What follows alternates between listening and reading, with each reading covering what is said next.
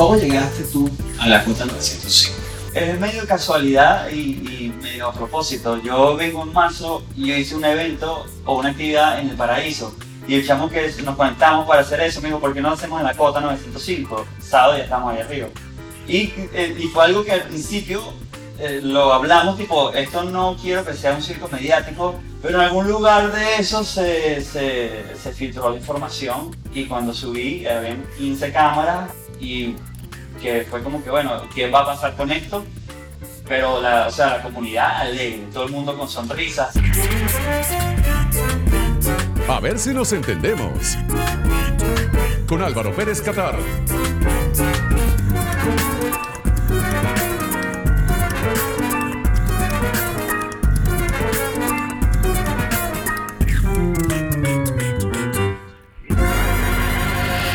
Hola, hola, ¿qué tal? Bienvenidos al programa, gracias por acompañarnos. Yo soy Álvaro Pérez Catar, arroba Álvaro RPK, y este espacio se llama A ver si nos entendemos. La idea es explorar muchos temas y sumergirnos en corto tiempo y pocas palabras en nuestras mentes, emociones y dinámicas como sociedad.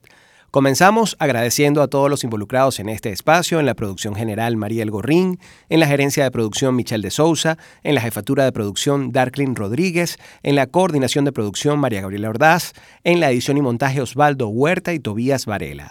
En la música original está a cargo de Horacio Blanco en la composición y coros, la Orquesta Sinfónica Gran Mariscal de Ayacucho dirigida por Elisa Vegas, el piano es de Prisca Dávila, los beats son de Joa Beat, los coros femeninos son de Liana Malva y la mezcla de José Miguel Palacios todos bajo la coordinación de Ana María Díaz. Gracias a todos ustedes quienes a esta hora nos escuchan a través de Onda, la superestación, y también a quienes se conectan a través de Spotify, Apple Podcasts, Google Podcasts y Anchor, así como a nuestros visitantes en YouTube y en la web de la radio mundour.com. También tenemos la página web de nuestra plataforma, a ver si nos entendemos.com. Hoy nos acompaña un invitado especialísimo, así que vamos al grano y veamos de quién se trata. Daniel Eduardo Ders Arellano nació en Caracas, Venezuela, el 25 de marzo de 1985. Es un ciclista profesional de BMX venezolano, de trayectoria y reconocimiento internacional. Actual número 9 del ranking mundial de BMX y ganador de múltiples medallas y torneos mundiales representando a Venezuela. Actualmente está patrocinado por importantes marcas. Ders comenzó a montar bicicleta por diversión cuando tenía apenas 12 años en el municipio Chacao, Caracas. Fue en 1998 cuando visitó su primer skatepark. Luego, a los 18 años de edad, se radicó en Estados Unidos, en donde comenzó a montar en otros parques y con ciclistas internacionales. En el año 2003 asistió a su primera competencia representando a Venezuela y en el 2006 entró al You Action Sports Tour. En el 2006 2007, 2010, Ders ganó el Dew Tour. Daniel además ganó el oro en los X Games del 2007, 2008, 2010, 2011 y 2013, celebrados en varias ciudades del mundo. Ahora es considerado uno de los mejores en este deporte. Más recientemente representó a Venezuela en los Juegos Panamericanos de Lima 2019, consiguiendo para nuestro país una medalla de oro. Aunque tuvo la posibilidad de representar a Estados Unidos en los Juegos Olímpicos de Tokio 2020, optó por levantar la bandera de su país de origen y ganó medalla de plata en la categoría BMX Park estilo libre masculino, tras obtener una puntuación de 92.05 en su segundo intento, teniendo como rival a otro ciclista 10 años más joven que él. Hoy nos acompaña Daniel Ders, a ver si nos entendemos. Explora lo que inexplicablemente nos hace quienes somos, de forma individual y como sociedad. Continúa explorando, a ver si nos entendemos. Por Onda, la superestación. Daniel Ders con nosotros, a ver si nos entendemos. ¿Cómo estás, hermano? Bienvenido. Qué gusto, qué gusto conversar contigo. Un honor recibirte acá en el programa. Un placer. Han sido días durísimos para ti. En el momento que estamos grabando esta entrevista, tú llegas un rush de varios días en Venezuela celebrando lo que significó tu medalla de plata en los Juegos Olímpicos de Tokio. ¿no? Sí, no sé si son días difíciles, pero sí largos. Eh, porque hay un montón de cosas que disfruto, pero sí, necesito que el día tenga 40 horas en este momento porque, bueno, hay un montón de cosas que quiero hacer y mi atención y tiempo se ha dividido, se, se ha estirado bastante. Claro, porque de alguna manera el país te demanda, ¿no? Sí, y sí, es un poco distinto. O sea, porque antes tal vez era como que, pachamo, ahora hay como unas conversaciones y bueno, no puedo tener 300 conversaciones al día, un poco complicado, pero, pero sí, dentro de todo lo disfruto porque sé que es, un, es algo dentro de todo único, especialmente la vida de un deportista. Tú sabes que yo decía al principio de la entrevista que son años de trayectoria tuya como rider, como una persona que ha participado en distintas competencias de BMX en la modalidad de freestyle y quienes de alguna manera nos hemos vinculado con este tipo de deportes, iniciativas, competencias, conocíamos lo que representaba la carrera de Daniel Ders para el país, pero quizás sea ahora cuando el país completo celebra lo que ha significado esa trayectoria. Yo quisiera comenzar, si estás de acuerdo con esto que estoy diciendo, por el principio. ¿Cómo empezó todo esto? Comienzo por aquí en Chacao montando bicicleta porque mis amigos por mi cuadra comenzaron a rodar bici. Yo a los 12 no sabía montar bicicleta y tuve que aprender en secreto porque no quería que nadie se riera de mí. Y luego comencé, conocimos un chamo que hacía flatland, que son los trucos de piso, son trucos de equilibrio en piso plano. Eh, nos enseñó un par de trucos, luego nos dice que viniéramos a la Plaza Altamira o Chacao, que había unos grupos de corredores que paseaban por la ciudad, saltaban escaleras, barandas los conocimos, paseamos Caracas, aprendimos cositas y luego nos enteramos que había un skatepark que estaba en los Ruices. Y el día que fui, fui con mi mamá y mi tío y me acuerdo que después de dar un par de vueltas le dije, mira, esto es lo que yo quiero hacer.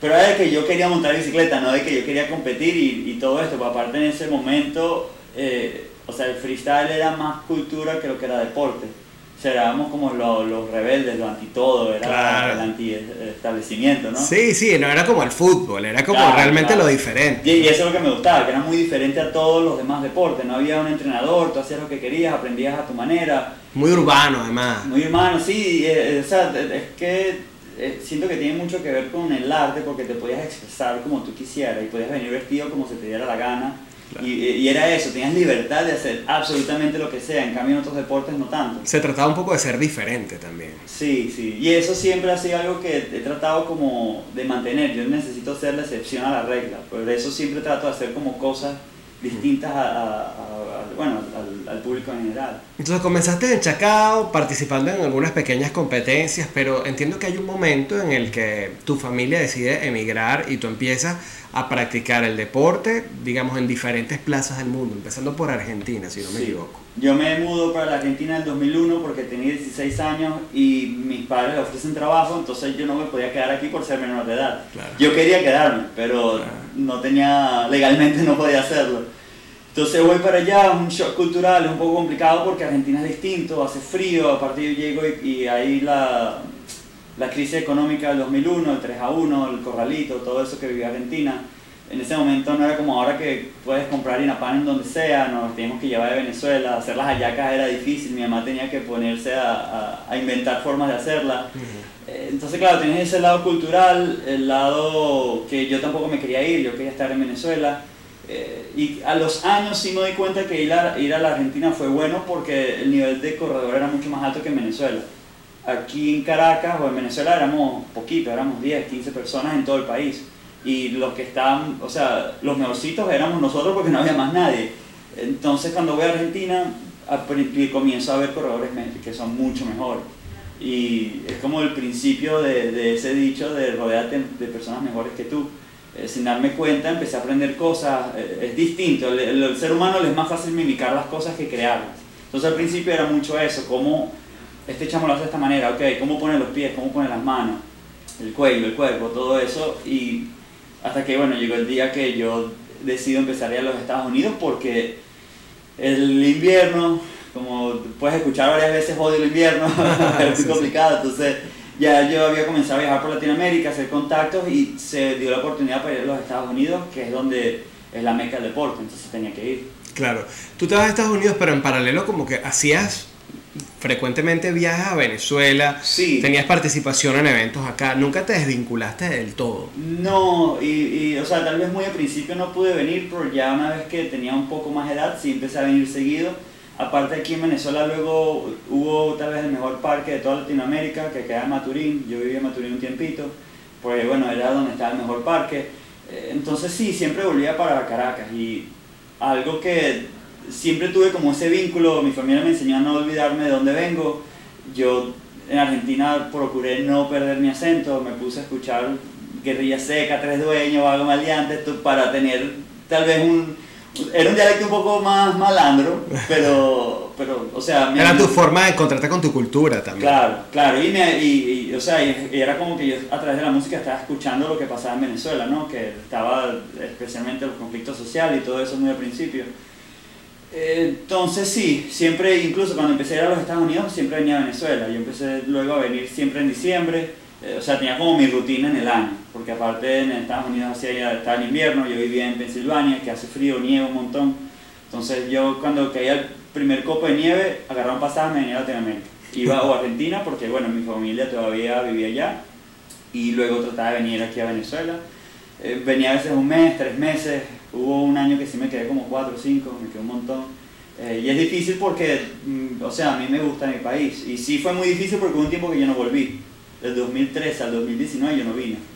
Y fue complicado el no volver y, no, y es algo no me doy cuenta sino hasta que cuando vuelvo. El primer día que yo toco Maiquetía. Es como reencontrarse de nuevo con algo que pertenece a tu historia, pero quizás no lo reconoces tal como lo recordabas, ¿no? Y, y, era loco porque yo en un momento decidí que no iba a volver más a Venezuela. Y dije, el país donde yo nací no existe más, no vengo más. Vamos a quedarnos en ese punto. Ese momento en el que tú dices, yo no vuelvo a mi país porque ya se acabó, eso que yo recuerdo no existe y cómo empieza a transformarse esa perspectiva de eso vamos a hablar en la próxima parte. Daniel Ders con nosotros. A ver si nos entendemos. Sorprenderse, extrañarse, es comenzar a entender. A ver si nos entendemos. Con Álvaro Pérez Catar. De vuelta con más, a ver si nos entendemos. Daniel Ders es mi invitado hoy y habíamos quedado en el corte anterior en un punto interesante. Hoy día, que te has convertido en una verdadera referencia del país, que toda Venezuela celebró tu medalla de plata en los Juegos Olímpicos. Y después de tener una trayectoria de, muchos años, siento que viene a ser un momento en el que realmente el país entero te reconoce, vengo diciéndolo el primer corte, ¿Tú no recuerdas que un momento en el que tú te, te peleaste con, como con, con, el país y dijiste, yo como que no vuelvo más? Sí, un poco. ¿Qué pasó ahí? Venezuela fue como mi relación tóxica, supongo. y supongo que ha sido la, la, relación tóxica de muchos porque, bueno, obviamente queremos mucho nuestro país y cuando yo decido no volver, eh, o sea, fue medio casualidad. Eh, yo iba a viajar para Venezuela el 5 de marzo del 2013 y yo el día 4 yo cancelo mi pasaje. Digo, no voy a ir ahorita el 5, voy la semana que viene. El día 5 de marzo muere el presidente Hugo Chávez. Y yo digo, ok, se va a desatar el caos en Venezuela, no voy más. O no voy por este mes, voy a esperar a ver qué pasa. Y así fui, así fui. Cuando llegó diciembre, dije, no, mira, yo no vuelvo más a Venezuela. Y no porque estuviera pasando algo en específico en ese momento, pero me dio por no volver y, claro, a, través de los años que se veía que Venezuela estaba como colapsando aún más socialmente, o sea, no, es como que tenía rabia de las cosas que estaban pasando y, y no sé, o sea, es un sentimiento muy extraño porque es cuando decido, bueno, ya no vuelvo más a Venezuela y el país donde yo nazco no existe. Claro, y además que puede tener mucho que ver con, con una suerte de despecho.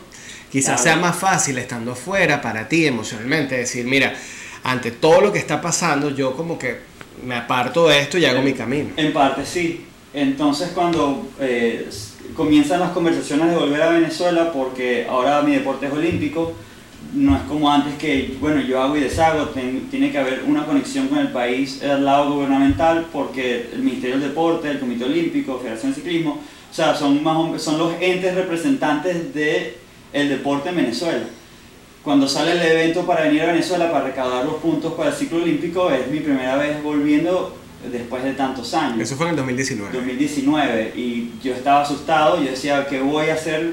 O sea, ¿qué va a pasar? ¿Voy a hacer un viaje de cuatro días? O sea, que sea conciso. Eh, vi, yo también me naturalicé estadounidense hace varios años, estaba pendiente, o sea, estaba viendo lo de la embajada americana, cierra la semana antes de yo venir y claro, yo no sabía qué esperarme, ya había pasado muchos años, yo recuerdo una Venezuela muy conflictiva, muy problemática, aparte todo lo que uno ve en las noticias afuera es muy difícil, o sea, de verdad, de Venezuela nadie habla bien afuera, y eso es algo que ahora con esto, en estos últimos años me, me he enfocado en como que entiendo que tenemos problemas, pero muchos países los tienen porque mejor nos resaltamos las cosas bonitas y tratamos de poco a poco reconstruir nuestro país de esa manera, porque siento que aparte del país lo está haciendo. Pero claro, en ese momento yo digo, mira, apenas llegue a Maquetía, no sé, me estampan el pasaporte, me dan cinco granadas, una metralleta y vete para la calle. Eh, o sea, yo es lo que pensaba que estaban en guerra aquí en la ciudad. Cuando yo llego, yo salgo del avión y me acuerdo que el, el bombillo de Maquetía está titilando y yo, uy, todavía titila, han pasado 10 años, 6 años y sigue titilando el mismo bombillo. Y desde ese momento no pude quitar la sonrisa de mi cara. Y yo llego cuando están los apagones que se apagaban toda Venezuela de, por horas. Eh, y yo lo viví como una aventura. Y bueno, entiendo que no es una aventura para todos, porque bueno, me conseguía señores que, mira, yo vivo en un piso 20 y no puedo subir 20 pisos por escalera. Tú llegaste en los apagones. Los apagones. Pero claro, yo consigo una reconexión con mi país muy, muy grande y es cuando me di cuenta que yo extrañaba mucho mi país y como que esa decisión tan severa y radical de no volver más nunca tal vez había sido una decisión equivocada.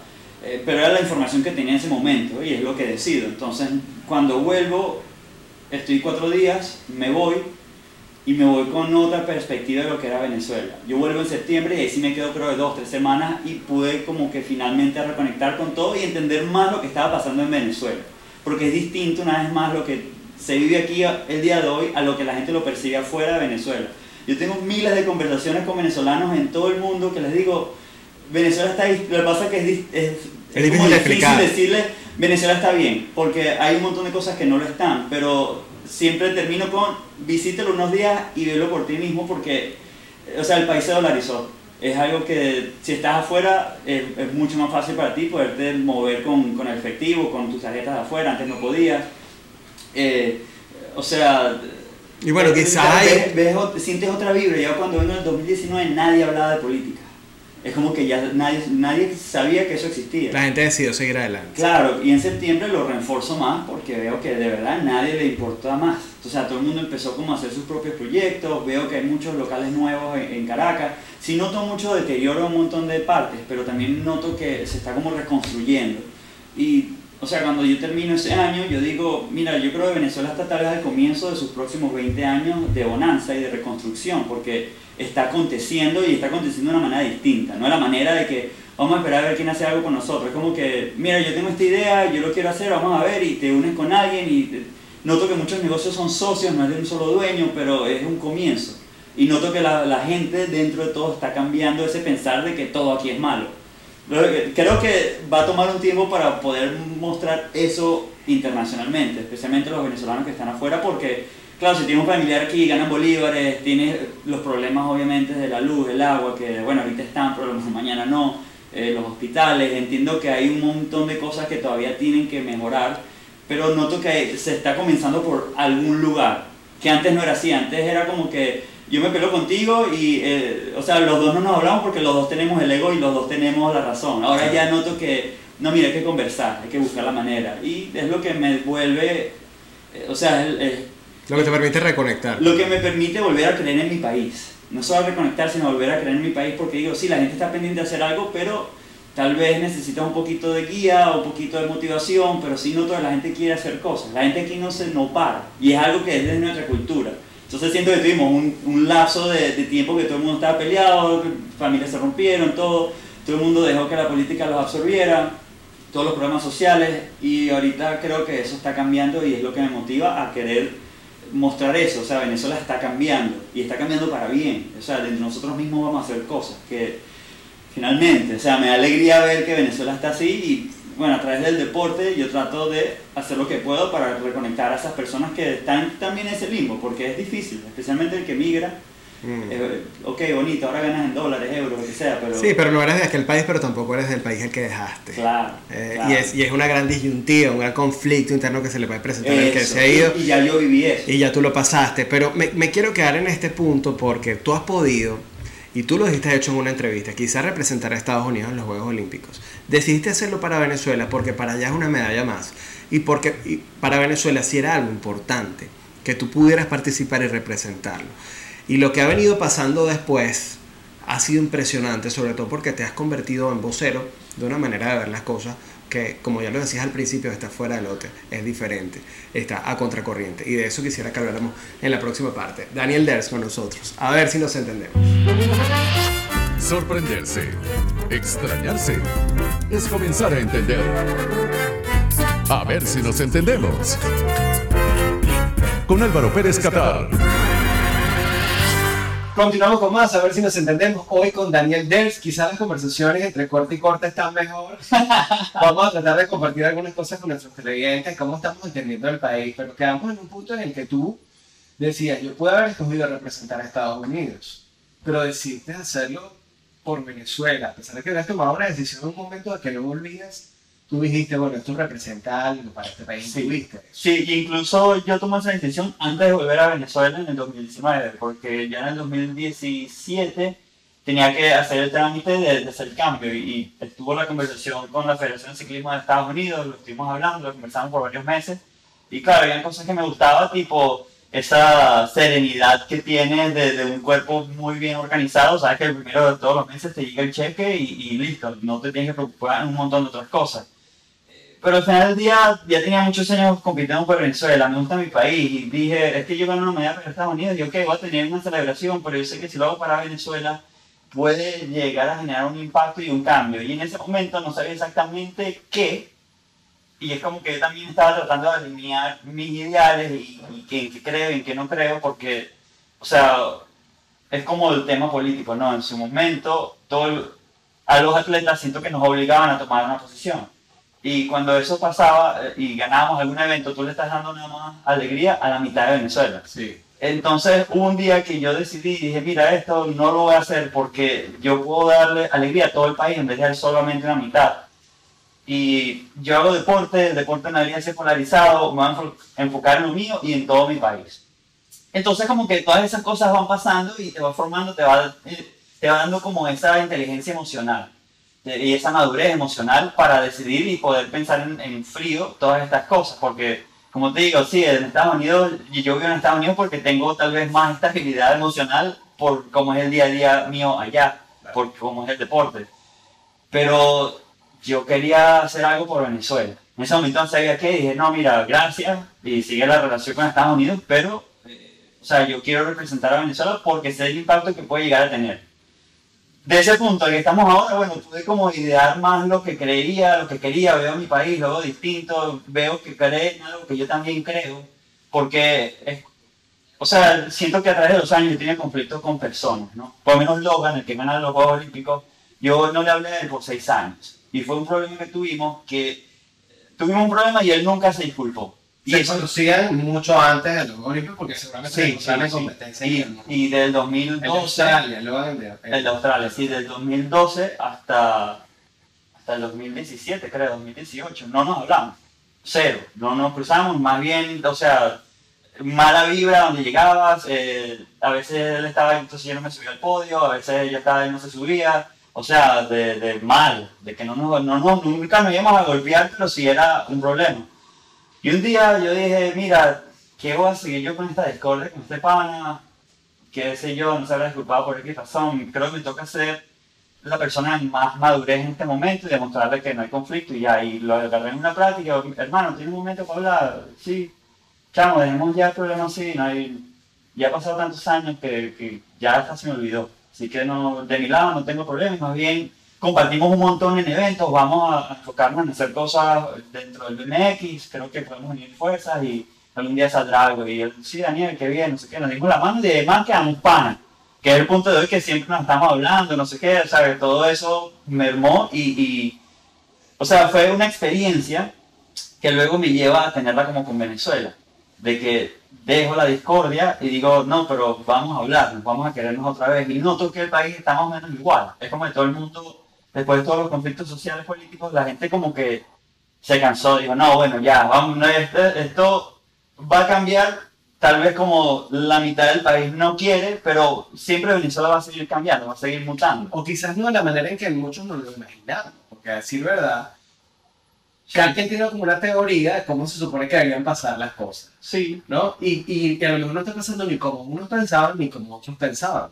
Exacto, distinta, ¿no? Exacto, es que es eso, está cambiando de una manera muy diferente a lo que todo el mundo se imaginó. Entonces yo creo que, claro, hay mucha gente que todavía va con cautela viendo de qué se trata este cambio. Hay personas que no, que se agarran más la batuta y, se, y van adelante con, con eso. Yo siento si más de esas personas, porque veo que sí está aconteciendo, veo que va a continuar.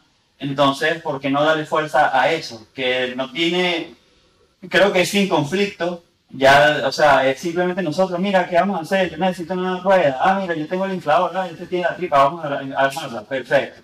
Eh, y todo el mundo quiere trabajar, todo el mundo quiere hacer algo. Entonces, el país, como te digo, siento que se está reconstruyendo de una manera. Y gracias, en mi caso, a los Juegos Olímpicos y todo lo que está pasando, siento que si antes lo estaba hablando, ahora tengo un megáfono y lo estoy, o sea, por toda la calle gritando y la gente lo escucha. Siento que mi mensaje ha resonado por varias razones. Primero, creo en eso, lo que digo. Segundo, noto que la gente lo viene pensando, pero nadie lo quería decir.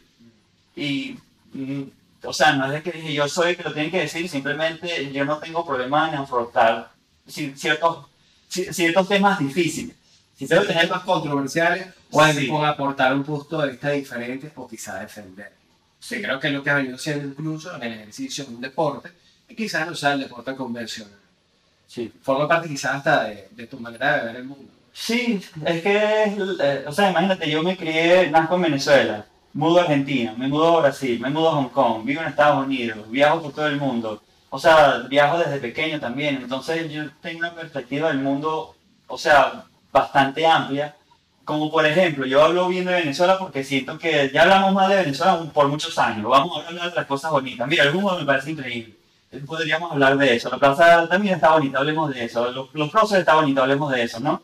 Eh, siento que la gente a veces viene y critica, no, pero la gente come en la calle. Y sí, hay gente que come en la calle en Venezuela, pero también lo he visto en París. Y yo no veo a los franceses fundiendo a todo el mundo por internet porque está pasando esas cosas malas. Es como que creen que la, de, o sea, la crítica, se, creen que la denuncia, ya, es al revés, la denuncia se convirtió en crítica. Y era al revés, como que la creen que la crítica es una denuncia, y no así, es crítica, estás criticando un montón de cosas. Ok, vamos a hacer una cosa, critica, pero dame una solución. Ah, pues también. Una solución, eh, eso lo, lo, aprendí en el mundo de los negocios. O sea, tú, si yo tengo un problema en mi negocio, yo necesito no solo decirte, o sea, si yo soy el empleado y a ti no te voy a decir solo el problema, sería bueno tener el problema y la solución, mira, eh, siento que el micrófono no suena muy bien. Creo que sería mejor ponerlo en este lado me estás dando una solución, pero una solución real, no, no me vayas a decir, no, pero es que necesitamos que lleguen 50 mil O que no depende de ti también. Claro. Pero que cada uno puede hacer. Pero mira, aquí en Venezuela noto un montón de proyectos sociales, un montón de fundaciones que hacen cosas por, por el país, por la gente. Lo que pasa es que nadie sabe, nadie lo escucha. Pero ahora que noto que hay mucha gente que resona conmigo y dice, ah, él quiere ayudar, yo estoy ayudando, ¿cómo podemos conectar? noto que hay una inmensa cantidad de fundaciones, hay una inmensa cantidad de, personas que sí ayudan al que está, es menos privilegiado, al que tal vez no tiene información de cómo salir de ese hoyo. Sí lo hay, pero creo que una vez más estamos muy al comienzo de eso y tal vez por eso no se ve tanto todavía. Y por eso ha sido importante la visibilidad que tú le has dado a partir de lo que ha significado tu participación en los Juegos Olímpicos y toda, digamos, el megáfono que tú mismo acabas de decir que tienes a partir de este momento. Vamos a hacer una pausa, en regreso seguimos conversando con Daniel Jers ya para cerrar nuestra conversación, que esto sí que se tiene. Ya No te desconectes de tu propio entendimiento. A ver si nos entendemos con Álvaro Pérez Catar. Por, por onda, la superestación. La superestación. De vuelta con más, ya que se cerró nuestra conversación, que pique se extiende con Daniel Ders. Y bueno, hemos hablado mucho de, del país, pero también es importante hablar del deporte y de cómo a través de los años, así comenzamos esta conversación, tenías una carrera sólida, participando en diferentes eh, campeonatos del mundo de MX, se llaman así campeonatos. Sí, campeonatos, competencias, sí. Competencias del mundo y obteniendo grandes logros a lo largo de, de tu trayectoria como atleta. Pero se conocía dentro de una comunidad que compartía el estilo de vida. Sí, sí. Hasta ahora, que participas en Juegos Olímpicos, pero además te diste la tarea de, de, narrar y de comentarle al país todo lo que pasaba en la licencia de Juegos Olímpicos. Sí, es que yo hice un en vivo antes de ir a Tokio sobre mi parque, y luego dije, ¿por qué no hago una armando la bicicleta? Que la bicicleta con la que iba a competir, y luego vi que hubo, hubo buena respuesta, entonces hice uno con el casco que era para competir. Y luego dije, voy a hacer en vivos allá para, porque va a ser mi primera experiencia y así como yo sé que mucha gente no sabe lo que se va a vivir allá adentro, entonces dije, ¿por qué no hago mejor esos en vivo para que la gente conozca lo que estamos viviendo y vean un poco que no solo llegaste, competiste y te fuiste, siempre pasan cosas. Y el primer día hice uno armando la bicicleta otra vez, hablando un poquito del viaje, no sé qué, luego hice uno del comedor olímpico mostrando el, monstruo que es eso, me conseguí con el Limar, de Antonio Díaz, que yo digo, si lo hubiera planificado no me lo consigo. Luego hice uno en el gimnasio y luego se robó la bicicleta de Eddie. Y bueno, eso, eso fue muy improvisado porque lo roban y él estaba triste y dije, no, hermano, te tengo que chalequear. O sea, Además que fue como muy, muy venezolano todo sí, sí, y ese live fue como, bueno, sí, que no hubiera hecho uno cualquier pana. Sí, sí, sí. Y, y, aparte en realidad es que soy así, o sea, yo chalequeo y me Venezuela nadie se salva. Entonces pasó eso, luego continué y claro, termino con uno, apenas termina, que anuncian que gano plata, hago uno porque digo, este sentimiento nada más lo voy a poder mostrar en este momento, porque es ese momento en el que estás, ¿no? Entonces como que noté que la gente se comenzó a conectar con, con eso, me escribían, estamos tristes que sabemos que los envíos se van a acabar allá en Tokio, ahorita lo continué, pero es un formato un poco más tranquilo, no, no estoy con el caos alrededor. Eh, entonces sí, es como que pude usar lo que yo he aprendido en comunicación a través de los años, a través de mi carrera, para poder conectar con todo el país. Y es extraño porque, o sea, me reconocen señoras. Antes eran sí, más chamos, tal, ahora son a donde llego. La mamá las abuelas. La mamá, las abuelas, los niños. Es, es, muy loco ver cómo toda Venezuela de verdad estuvo pendiente de los Juegos Olímpicos. Y entiendo que por ahí a lo mejor yo consigo un reconocimiento un poquito más, pero por ese lado de, de comunicación. Y al mismo tiempo traté como de Hubo un momento en los Juegos Olímpicos que Andrés Madera hizo un tuit de que ay, veo muchas personas criticando a la delegación sentados desde un sofá. Clasificar los Juegos Olímpicos es prácticamente imposible. Nada más 11.000 personas de 7 billones de habitantes del planeta. Entonces me pareció muy interesante y eso yo hablé en uno de los en vivo. Eh, dije, tipo, o sea, clasificar aquí es muy difícil, así como Venezuela está teniendo malos días, Estados Unidos tiene días malos, China tiene días malos, Inglaterra, todos los países grandes también. Hay países que se dan sin medallas. Eh, entonces, o sea, de, por favor entiendan que no es algo que vinimos aquí de, a gozar de la playa, ¿sabes? Estamos aquí tratando de competir, pero el deporte es muy difícil. Y fue como que eso ayudó a medio atar todo, la delegación, a Venezuela, todo, y ahí cuando noto que de verdad la delegación adentro de la villa se unió más, y noto que Venezuela se une muchísimo más a toda la delegación, y de ahí, y, bueno, las redes sociales de ahí explotaron, porque era como que no sé quién compite hasta ahora, pendiente, todo el mundo no sé qué, y es lo que escucho en la calle, lo escucho a mis compañeros. Entonces ha sido muy bonito ver que Venezuela de verdad se, alegró y se animó de poder vernos competir porque, o sea, algunos de nosotros hacemos deportes extraños. Yo monto una bicicleta haciendo acrobacias que no existe en Venezuela. Yulimar hace una prueba que no existe tampoco, el salto triple que nunca supe que en Venezuela se practicara.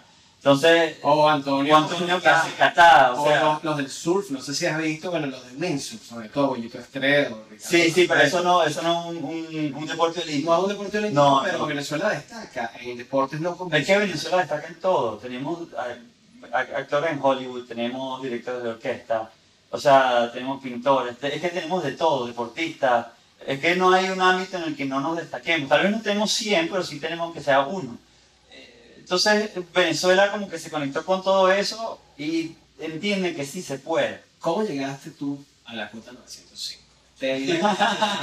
Eh, y más tan reciente, luego de todo ese conflicto que ocurrió en ese lugar. Es medio casualidad y, y, medio a propósito. Yo vengo en marzo y yo hice un evento o una actividad en el paraíso. Y el chamo que nos conectamos para hacer eso me dijo, ¿por qué no hacemos en la Cota 905? Yo yo me estaba por ir y logísticamente era imposible, no me da el tiempo. Y le digo, hermano, mire, yo no voy a poder este momento, pero cuando yo vuelva, lo primero que yo hago en Venezuela es ir a la cota 905. o sea, yo debo, te lo debo y vamos a hacerlo. Pues aparte con el deporte, en ese momento eh, estaba la organización del Coqui allá muy, muy arraigada. Eh, supongo que tuvo que haber una conversación ahí y lo primero que dije es que no pueden haber armas, tienen que ser solamente del deporte, de los chamos.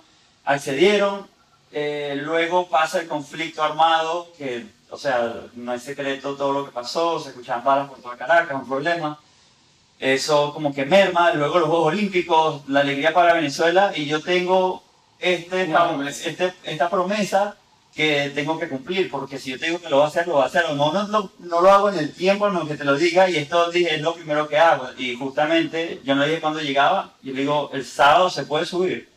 Sí, hermano, listo. Ya estamos todos. Entonces, eh, Gorrero, los amigos de, de Ficombi, eh, ellos como que hicieron la conexión ahí arriba para poder entender la logística.